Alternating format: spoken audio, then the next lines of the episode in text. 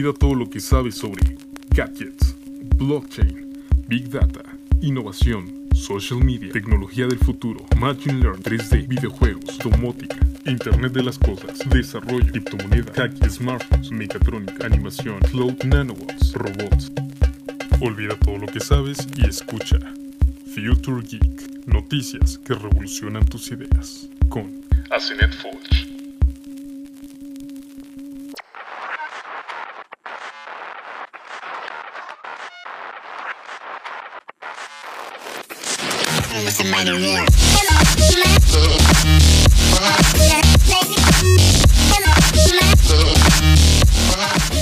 Hey, ¿qué tal amigos? Les doy la bienvenida una vez más, por tercera vez, a este su programa Future Geek, donde hablaremos sobre ciencia, tecnología, cosas increíbles que pasan en el mundo y mucha, mucha música para que bailen y se la pasen bastante bien. Estaremos una hora con ustedes. Eh, retomando cositas por ahí que teníamos atrasadas que quería platicarles la semana pasada, pero no pudimos porque obviamente pues tendríamos que hacer un programa como de tres horas y no creo que lo aguanten. Entonces, está bastante bueno el día de hoy, quédense con nosotros.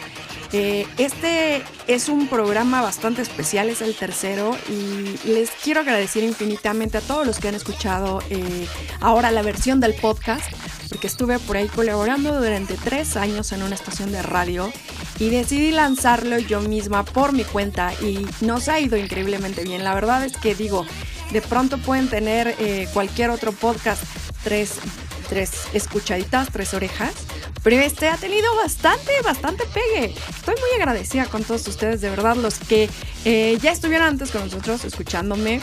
Les agradezco infinitamente, infinitamente que me sigan, eh, que se están enterando de cosas chuscas y demás.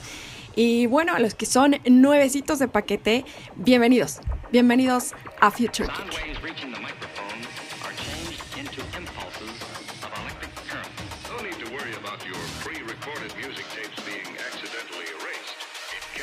Bien, pues vámonos con las breves parroquiales porque sucede que dos influencers de TikTok son arrestados por fingir un robo bancario. Imagínense ustedes en la gorda que se metieron estos hombres. Ok, también Hiroshima y Nagasaki, a un año más de esta catástrofe. ¿Por qué es seguro vivir allí, pero no en Chernobyl? Si todos fueron afectadas por altos niveles de radiación, ya les diré por qué, ya les diré la razón. Además, si una persona sabe que está tomando un placebo, ¿este pierde su efecto? ¿Y por qué es bueno que le dediquemos tanto tiempo y esfuerzo además al sexo? Uf, esta es bastante buena. Seguida de el, el secreto eh, de que el café descafeinado me ponga nerviosos. Disculpen a mi perro si lo escuchan. Es que está aquí echando porra también para el programa. Lo siento mucho, pero parece como un motor encendido así porque está gruñendo. Pero ustedes no hagan caso, ¿ok? Bien. Te comerías un pollo que no siente dolor y un cerdo que desea ser comido. Estas son las notas para hoy. Y además, música, muy buena música. Tengo por aquí algo de mi amigo Bulldozer que me emociona bastante. Me emociona bastante que lo escuchen. Así que no se despeguen. Bienvenidos a Future Geek.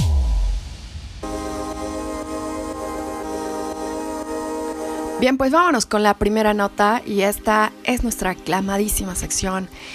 Gente loca haciendo cosas tontas y vaya que este par, par de suatos se hicieron eh, los chistosos y bueno, les salió el tiro por la culata. Y es que sucede que dos influencers de TikTok son, fueron arrestados recientemente por fingir un robo bancario. Se trata de Alan y Alex Stocks. Los gemelos, eh, estos que son famosillos en TikTok, fueron arrestados por fingir un robo bancario y poner en riesgo a agentes federales y transeúntes. Bueno, pues los gemelos Alan y Alex Stocks, dos figuras bastante popular, popularcillas ahí en TikTok, creyeron que organizar un robo bancario falso no tendría nada de consecuencias y ambos- influencers de 23 años fueron arrestados por las autoridades de Orange, California, por hacer una broma que desde luego le salió bastante mal. Los Stocks grabaron el suceso y compartieron en sus redes sociales, pero nunca pensaron que el material sería clave para abrir una investigación en su contra. En octubre del 2019 y como parte de un contenido que planeaban compartir en esta red social famosa TikTok y YouTube, Alan y Alex, eh, Alex Stocks se vistieron de negro, usaron pasamontañas y llevaban bolsas con billetes falsos de un dólar. Su objetivo era fingir un asalto a la sucursal bancaria llamada Uber.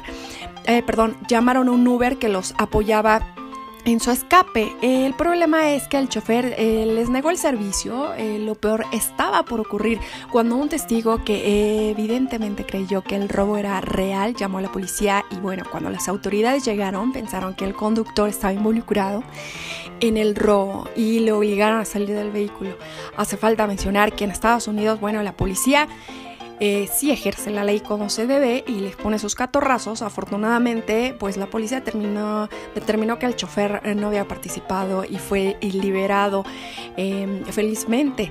Pero los gemelos también estuvieron detenidos brevemente. Sin embargo, quedaron en libertad tras recibir un regaño a causa de su eh, broma. No eh, contentos con el resultado, el mismo día los influencers de TikTok volvieron a intentar hacer la broma en otro lugar eh, de la ciudad. Nuevamente la policía atendió el llamado de emergencia y para su sorpresa eran los mismos par de idiotas anterior. Entonces a pesar de que la, la, reincidencia, los policías no tuvieron en ese momento poco problema y bueno, archivaron el caso, pero los videos eran evidencia suficiente para respaldar una violación a la ley de California, de California, perdón, así que Todd Spitzer, el fiscal del distrito de Orange, dejó claro que no eran simples bromas y adivinen qué. Pues esto fue lo que dijo. Estos delitos que podrían haber terminado con alguien gravemente herido e incluso muerto los agentes de la ley juran proteger al público y cuando alguien llama al 911 para denunciar un robo al banco, responderán para proteger vidas. En cambio, lo que encontraron fue un intento desagradable de ganar más popularidad en Internet al poner en peligro a miembros del público y agentes de la policía, afirmó el fiscal en las declaraciones recogidas por Fox News. Y bueno, si resultan culpables este par de gemelitos de TikTok, podrían pasar hasta cuatro años de cárcel. Así que no lo hagan, amigos, no hagan estupideces, por favor. Todo queda registrado, ya siempre hay ojos por todos lados y en algún momento te van a cachar y te va a cargar la viejita.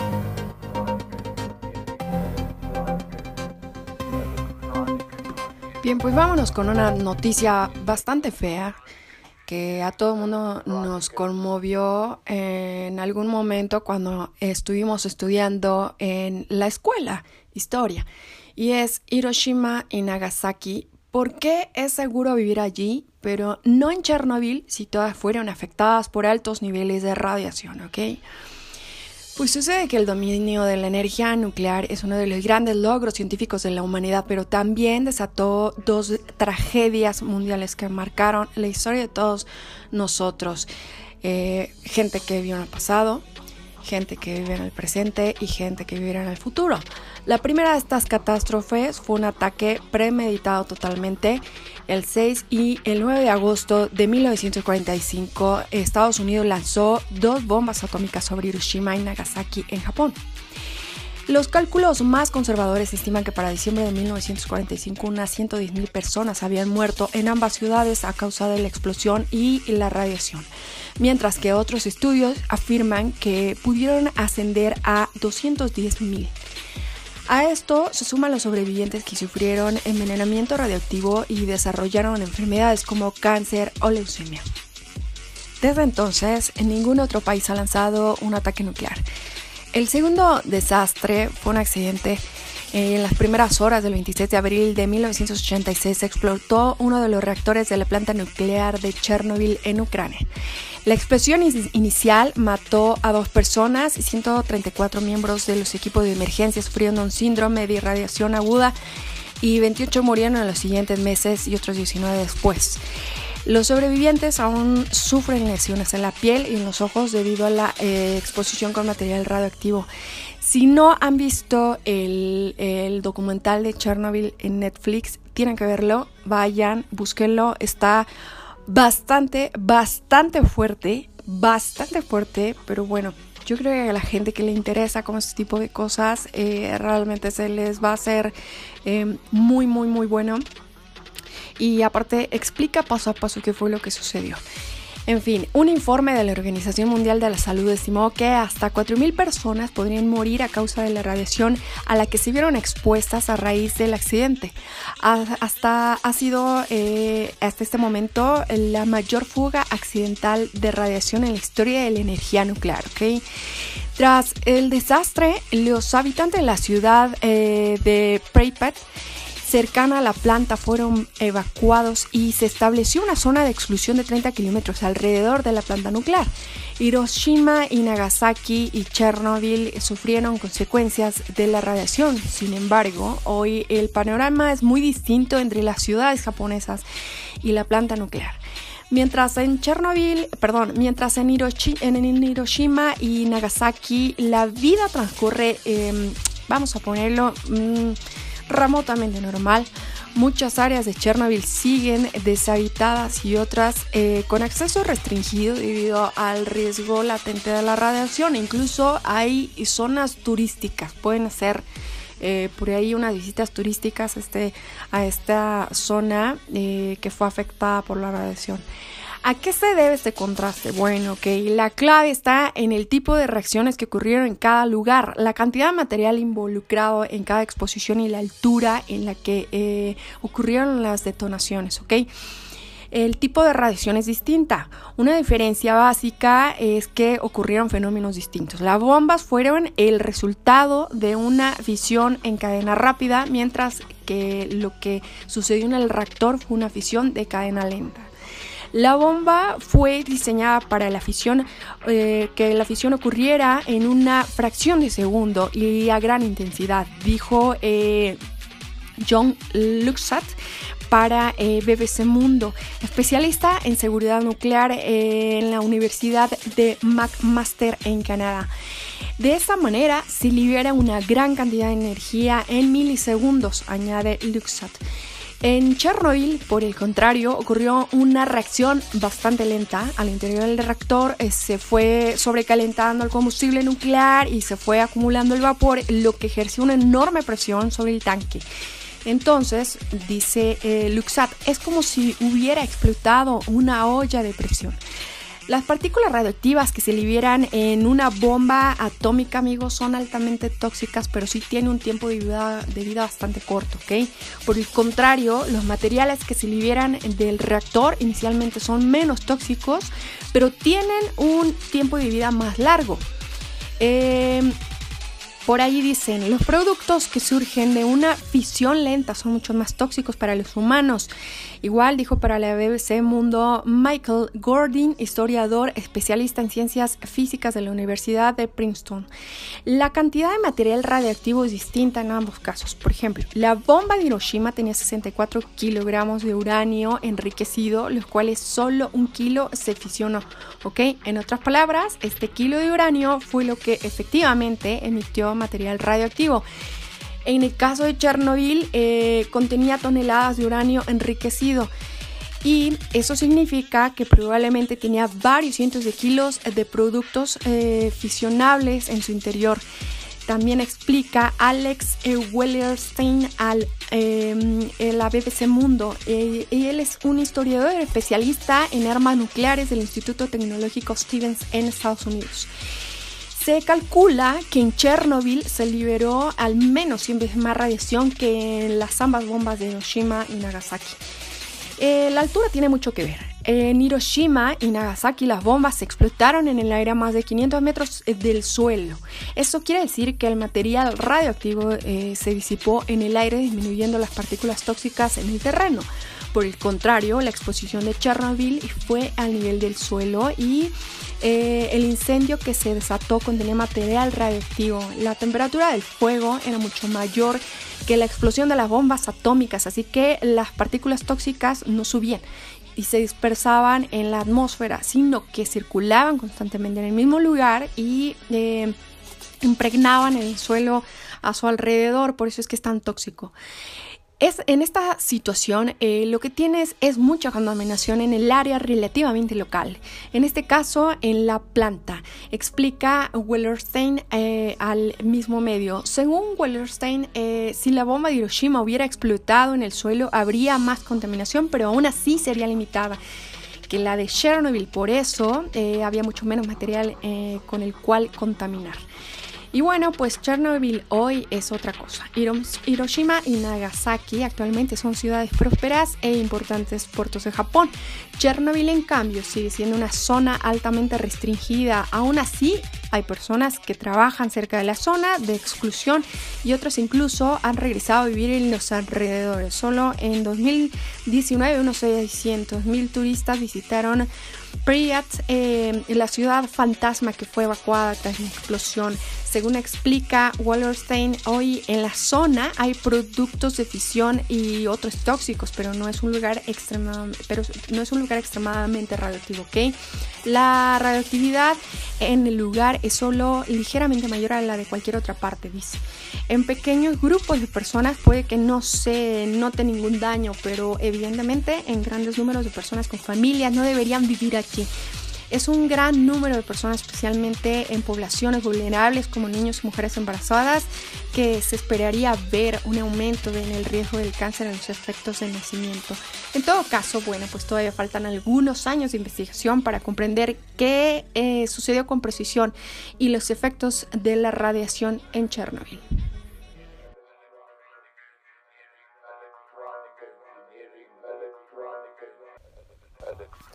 Ok, pues vámonos con más música. Eh, quiero iniciar este bloque bastante chévere con algo muy rico, muy relajado, femenino, que está bastante agradable porque sé que muchos de ustedes o algunos de ustedes están haciendo ejercicio en este momento que están escuchando el programa y se los agradezco infinitamente. Por eso eh, me preocupo mucho por hacerles una selección de música, de buena música, para que pasen un buen rato. Esto es Oniva eh, con Platform 9 aquí en este es su programa, su buen programa, Future Geek.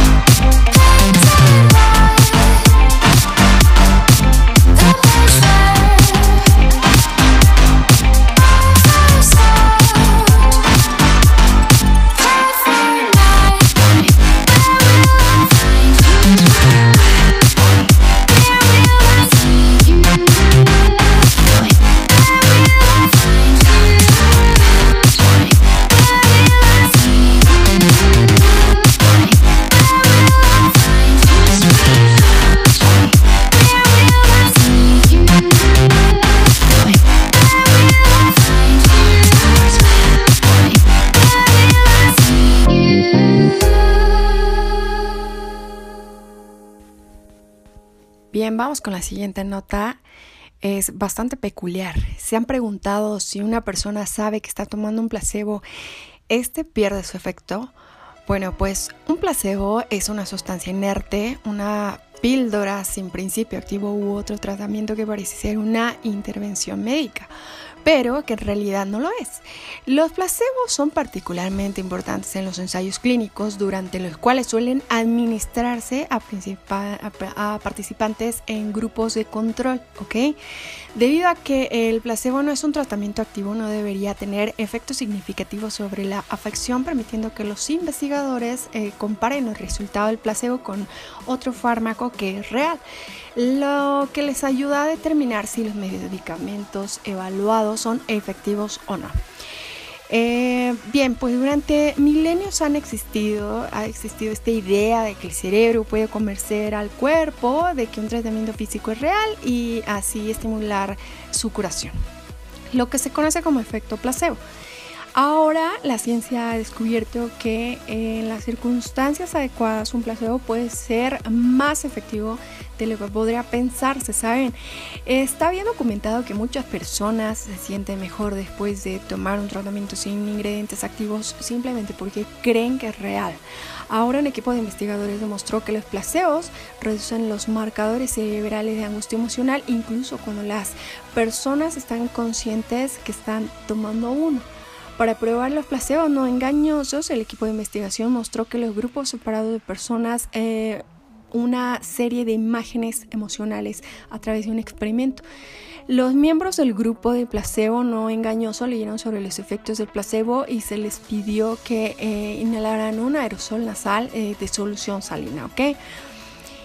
y se les informó que el spray nasal era un placebo que no contenía ingredientes activos, pero los ayudé a reducir sus sentimientos negativos si creían que lo harían. Los miembros del grupo de control también inhalaron el mismo aerosol de solución salina, pero esta vez se les dijo que el aerosol mejoraba la calidad de las eh, lecturas fisiológicas de los investigadores que estaban registrando. Los investigadores evidenciaron que los placebos no engañosos redujeron la angustia emocional de los, de los participantes según lo informaron ellos mismos. Adicionalmente, observaron que los placebos no engañosos disminuyeron un eh, marcador neural objetivo de angustia emocional durante las etapas de evaluación de procesamiento emocional, un efecto que ocurrió solo un par de segundos. Los autores del estudio manifestaron que estos hallazgos proporcionan el apoyo inicial de los placebos no engañosos, al menos en un dominio de la angustia emocional. Y dicen que no son simplemente un producto de eh, sesgo de respuesta, sino que también presentan efectos psicológicos genuinos. Esto es lo que sucede con los placebos. Imaginen ustedes qué genial que podamos tomar algo y convencer a nuestro cerebro de que nos va a quitar ese problema, ¿verdad? Ojalá eso sucediera con absolutamente todas las enfermedades, pero apenas, apenas están en pañales en esto. Así que si el médico les dice que se tomen algo, tómenselo, porque hay por ahí historias bastante tétricas. Un día esto les contaré alguna que yo supe de un familiar donde, eh, bueno, por ciertas situaciones dejó de tomar medicamento para la epilepsia y pues desgraciadamente falleció. Así que no lo hagan.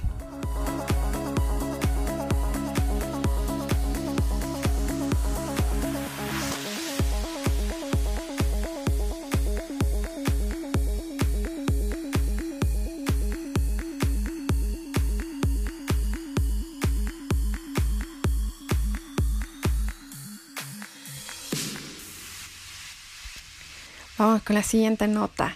Y bueno, esta es una nota picosita. Pónganlo de esta forma. Sí, picosita, claro que sí.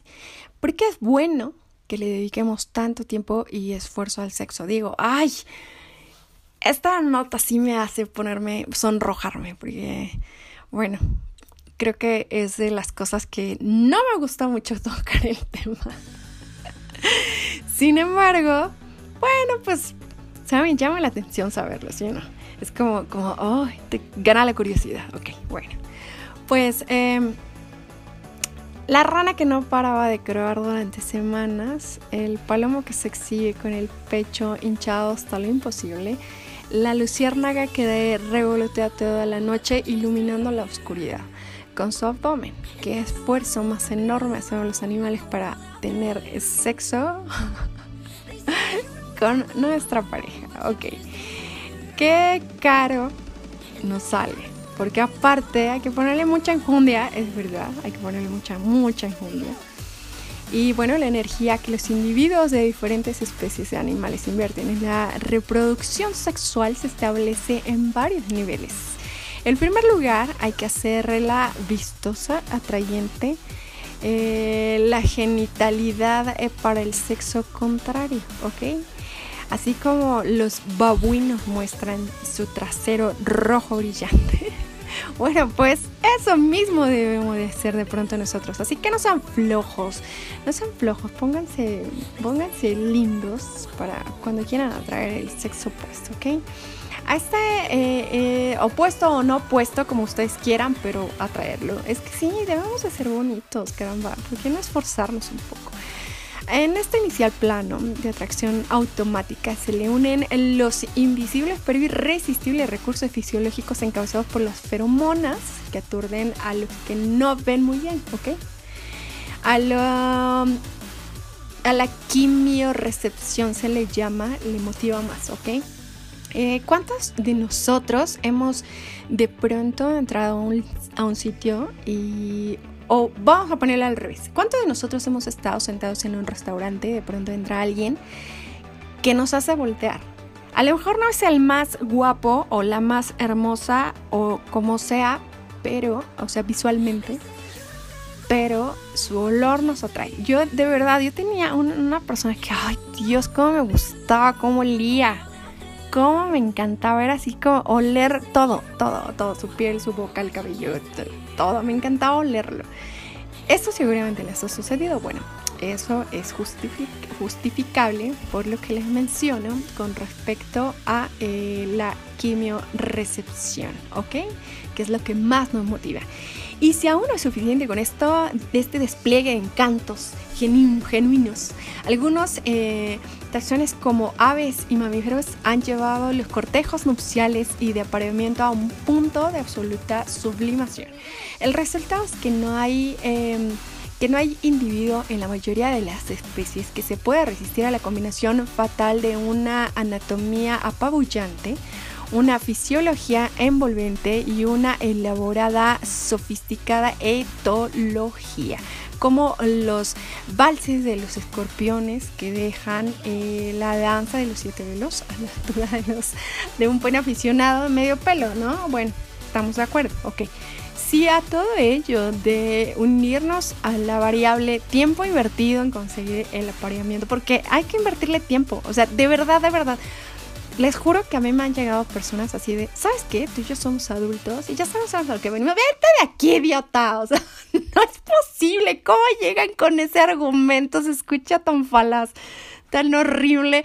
No lo hagan, no lo hagan. De verdad, de verdad. O sea, te desilusiona tanto. Es así como, ¿sabes que estaba ardiente? Ya no.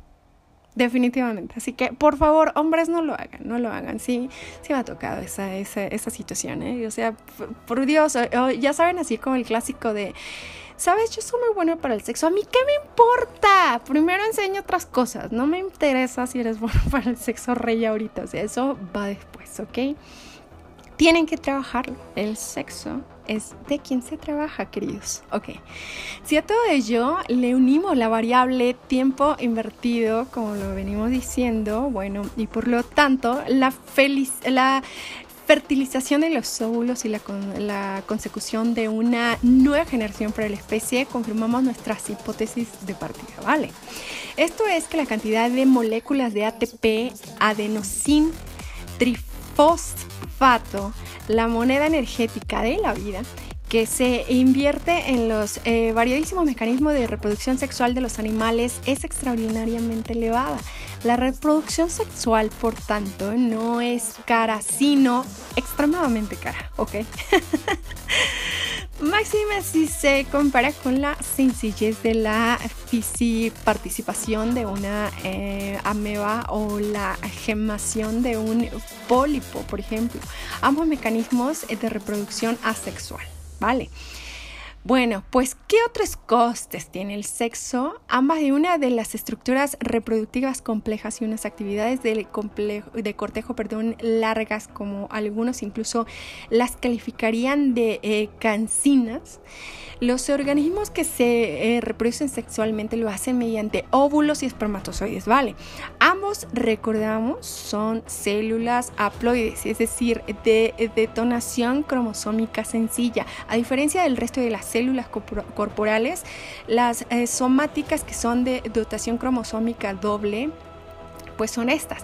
Dicho de otra manera, los organismos reducen su potencial energético a la mitad cuando se reproducen sexualmente. En contraposición, cuando el animal recurre a algunos variados mecanismos de reproducción sexual, lo hace sin privarse de ninguna de sus riquezas genéticas. Resumiendo, bueno, por un lado, los animales sexuales invertimos una enorme cantidad de energía y por otro, desperdiciamos la mitad de nuestro potencial genético.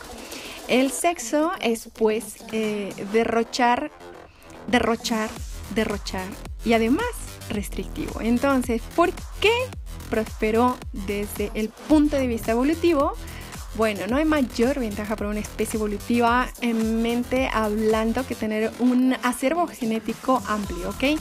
En la forma de disponer de varias opciones y genotipos eh, potencialmente adaptativas frente a impredecibles cambios de medio que se supone la vida en este planeta. Así que las alteraciones en las condiciones externas harían más, más potenciales individuos que podrían sobrevivir a reproducirse, garantizando de esta forma la continuidad de la especie. Dicho de otro modo, todo lo que genere diversidad de genotipos será una herramienta de oro para la especie y de selección natural, lo cual considera algo bueno y no eliminarla. Eh, desde este punto de vista, la aparición del sexo fue un, pues, ¿qué podría ser? Un churro puesto que supuso una auténtica factoría de producción de eh, variabilidad genética, vamos a ponerlo así, ¿ok?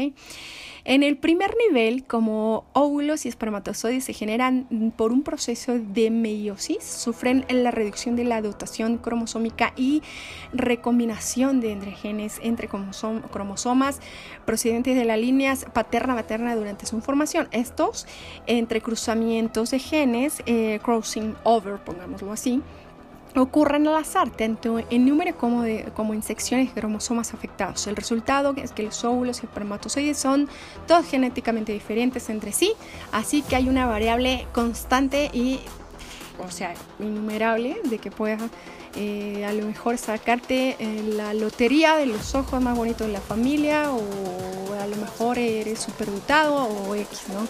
Por otra parte, vuelve a intervenir al azar un segundo nivel de, en el momento en el que es determinado espermatozoide y no otro el que entra al óvulo, el que fecunda un determinado óvulo. Resultado de todo ello es que el sexo aumenta brutalmente las posibilidades de generación de individuos genéticamente diferentes a las especies y con ello la disparan su posibilidad de supervivencia y diversificación. En todo, en todo cabe esto, ¿saben? Porque, por ejemplo, no sé si han notado ir a un museo, los que no me entienden, van a un museo y, por ejemplo, al, al, castillo de Chapultepec, no sé si se han dado cuenta que ven los muebles y los muebles son chiquititos. Son chiquititos en todos lados, en todos este tipo de museos, porque la genética nos ha hecho más fuertes, más veloces, como las Olimpiadas, más fuerte, más veloz, más rápido, este, más todo, ¿no? Entonces, más alto.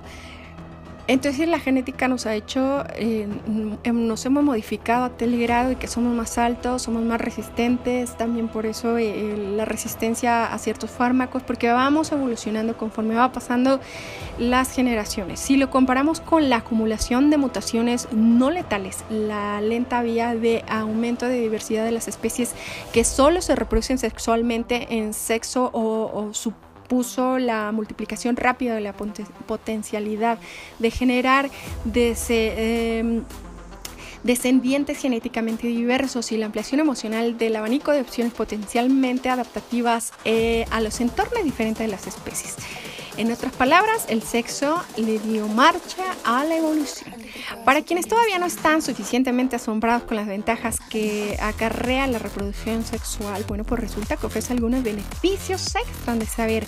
Concretamente, permite contrarrestar los efectos negativos de muchas mutaciones nocivas que genera al azar Bien, pues eh, la dotación genética doble posibilita que el alelo bueno neutralice al alelo deletero eh, del cromosoma homólogo, ¿ok? Por esta misma razón se crea la posibilidad de que las infrecuentes mutaciones ventajosas que surgen de, de los individuos separados se puedan combinar en un solo ser. Pero aún hay más. Sir Ronald Fisher ya surgió hace un siglo que el sexo podía decir eh, facilitar la propagación de genes ventajosos al permitirles escapar mejor de su entorno genético si surgiera un cromosoma con genes nocivos. Un último argumento lo aportan los autores eh, que sugieren que el sexo ayudaría a los individuos a, resistir los parásitos. Por ejemplo, en esta nueva interpretación biológica de la paradoja de la reina roja de Lewis Carroll, eh, los anfitriones sexuales estarían continuamente corriendo, adaptándose para permanecer en un mismo lugar, resistir a los parásitos. Ya ven, entonces el sexo, queridos amigos, es un auténtico invento evolutivamente hablando y bueno, eso que ni siquiera se ha hecho una velada alusión a todos los detalles que eh, no podría cabernos en la cabeza es con respecto a los beneficios del sexo.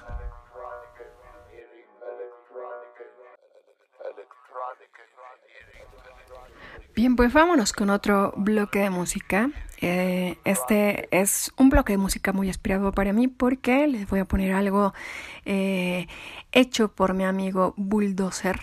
Pueden escuchar por ahí su música en SoundCloud. Eh, su cuenta es Bull, así como suena B-U-L-L-12-R, Bulldozer. Y esto es uh, Void Can't Test. Espero que les agrade. You cannot be programmed. I am an android.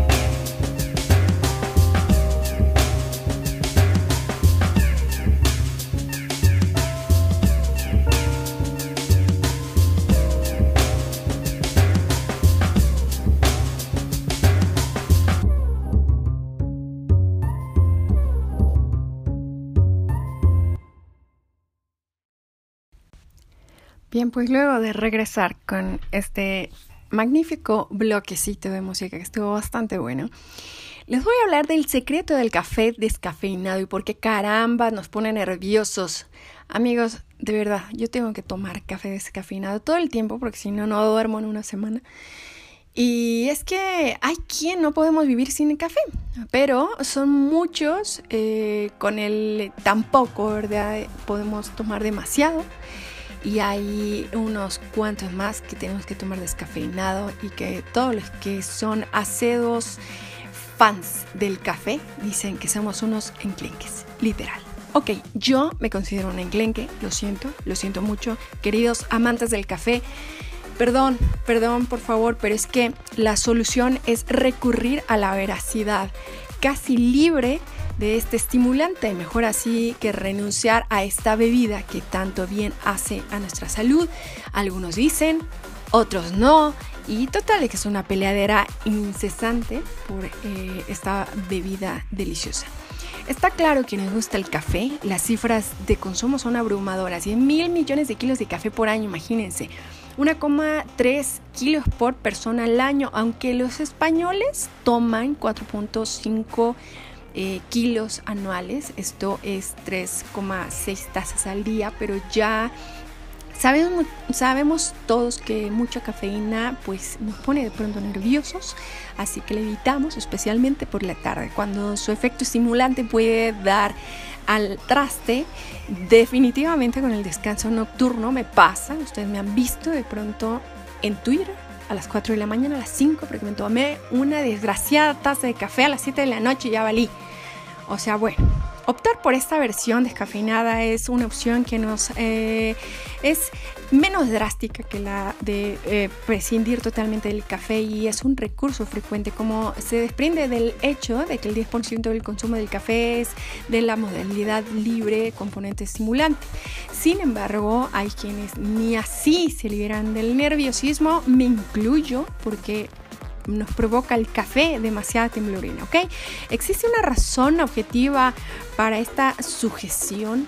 Bueno, pues el proceso de descafeinización elimina el 97% de la cafeína y el café restante es eh, nutricionalmente idéntico al original. Así que ahora ya saben, me limpio mis lágrimas.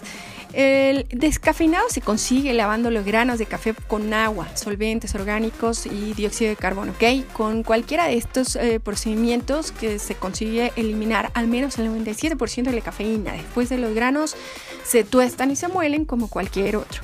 El producto resultante es nutricionalmente idéntico al original, aunque su sabor y su olor son un poco más suaves.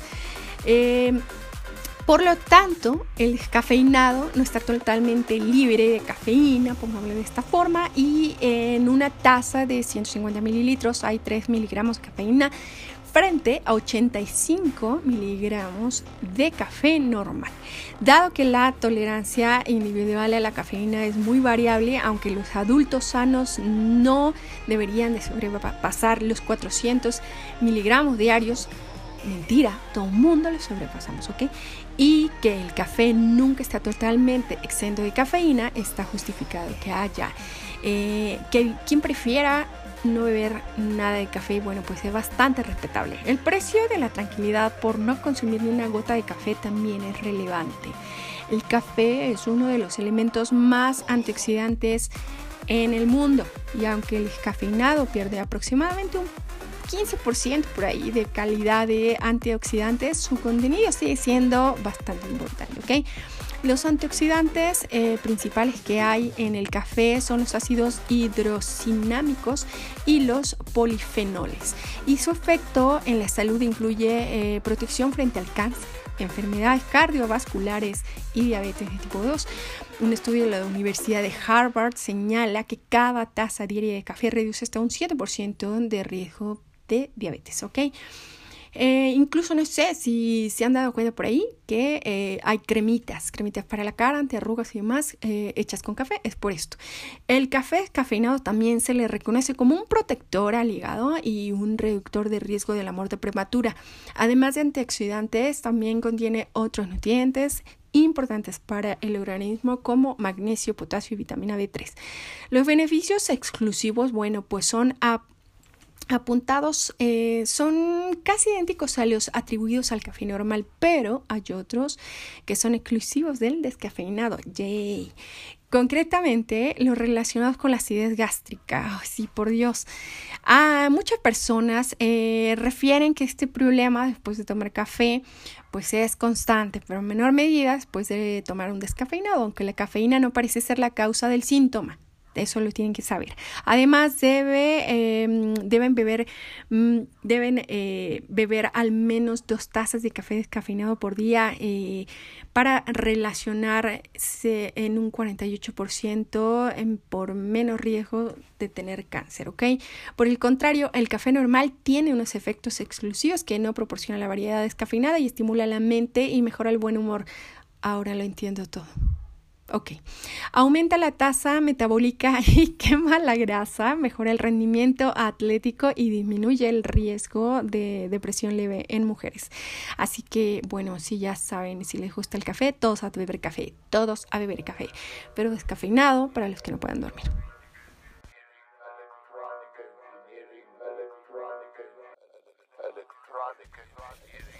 Bien amigos, pues vamos con otro bloque de música. Eh, me la paso investigando por ahí que haya buenas canciones para traerles a este, a este programa y me encontré algo bastante, bastante agradable. Digo, es muy interesante, saben, tiene bastantes eh, sonidos muy especiales. Se llama Suburban y la canción se llama Cradleys de No Copyright Songs.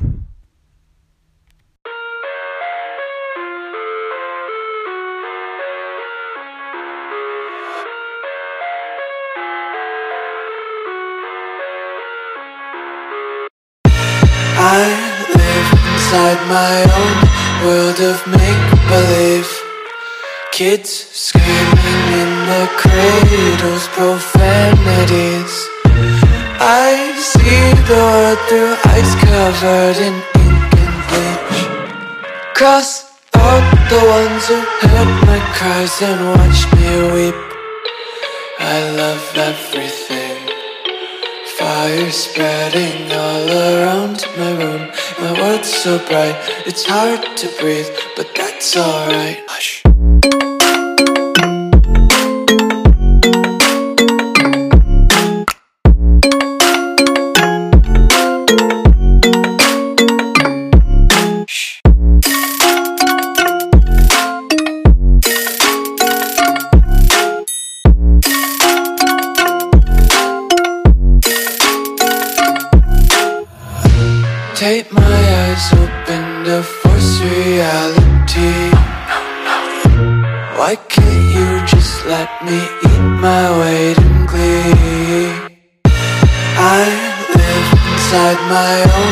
World of make believe.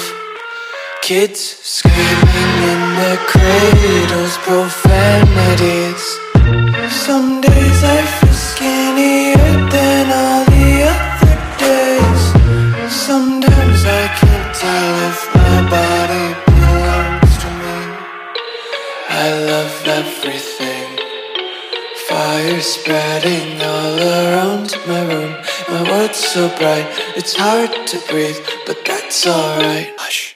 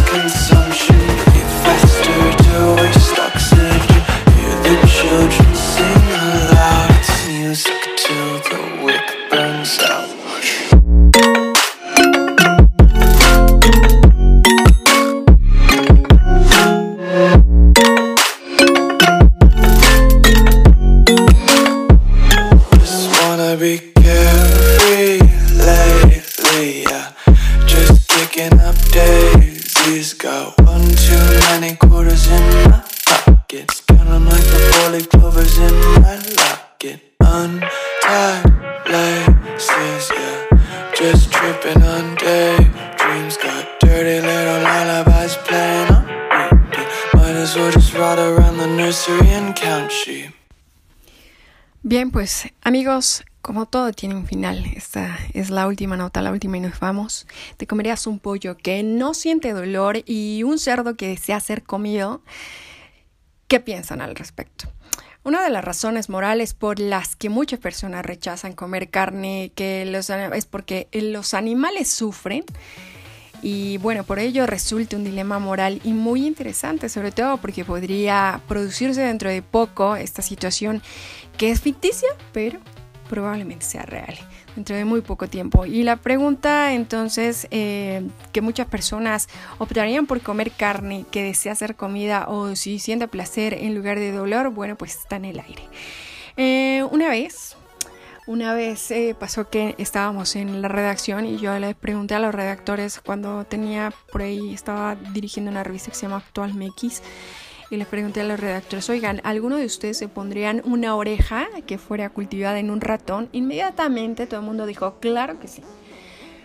Bueno, pues estaba yo leyendo una nota que decía eh, que eh, había ya una empresa que estaba cultivando carne y estaba eh, checando las posibilidades de poder hacer esto, llevarlo al mercado al internacional para poder hacer que la gente dejara de pensar que, bueno, los animalitos sufren esto.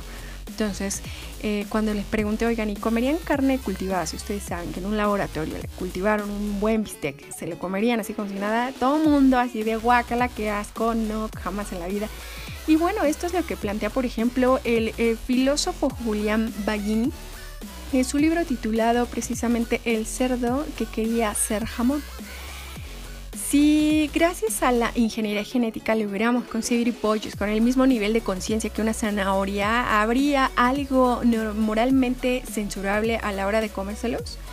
¿Qué habría de malo de privar a esos pollos de una existencia en la que nunca han sido conscientes? También eh, cabría la posibilidad de convertir el dolor de un cerdo en un matadero en simple placer. ¿Nos podríamos comer una criatura así? Y si el cerdo desea formar parte de un banquete de salchichas, jamón o bacon crujiente, ¿le podríamos negar el deseo tal, a tal aspiración o placer? Máxime si nosotros también eh, le sentimos comiéndonos su carne y bueno, pues esto sería un ganar y ganar para la mayoría de la gente. El escritor de ciencia ficción eh, satírica Douglas Adams imaginó algo así en el restaurante del fin del mundo donde su protagonista Arthur Dent se sentía horrorizado ante la perspectiva de poderse comer una cerda llamada Priscila con la cual había confraternizado la semana anterior. La cerda de hecho era inteligente y podía hablar, imaginen eso. Pero también mm, quería necesitaba hacer comida. Derno no quiere, pero eh, Zapot Ble... A ver, déjeme ver si lo puedo pronunciar. Ya vamos a empezar con esto en los nombres raros. Ble Brooks. Ok. Le objeta que no sería con toda su seguridad mejor que comiese a un animal que no quiere que se lo coman. Y también podríamos replicar que estamos eh, violando el orden natural de las cosas o simplemente sentimos asco moral. No obstante, a lo primero que podemos afirmar que la propia agricultura también trastoca el orden natural de las cosas. Esto es bien cierto. ¿Por qué? Porque pues se seleccionan y se producen variedades para que, se, para que ellas crezcan de forma masiva. Además que sean más grandes, con un sabor eh, más fuerte. atentando además contra, la contra el medio ambiente pongámoslo de esta manera.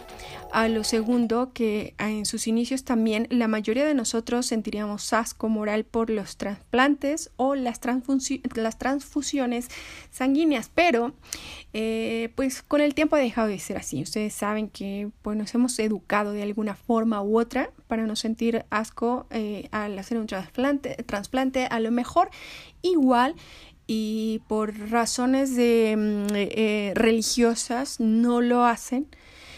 Pero, eh, pues, ¿ustedes qué opinan? ¿Cómo abordarían este dilema y sería este el fin del vegetarianismo dado como tal? Pues nadie lo sabrá. Ustedes solo tienen eh, la opinión. ustedes se responden a ustedes mismos. ¿Lo harían o no? Esta este es un, dilema moral bastante grave, ¿no lo creen?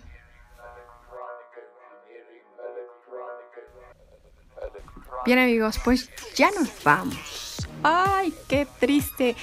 Sí, es una sensación muy triste, pero nos vamos a escuchar la próxima semana con más de Future Geek.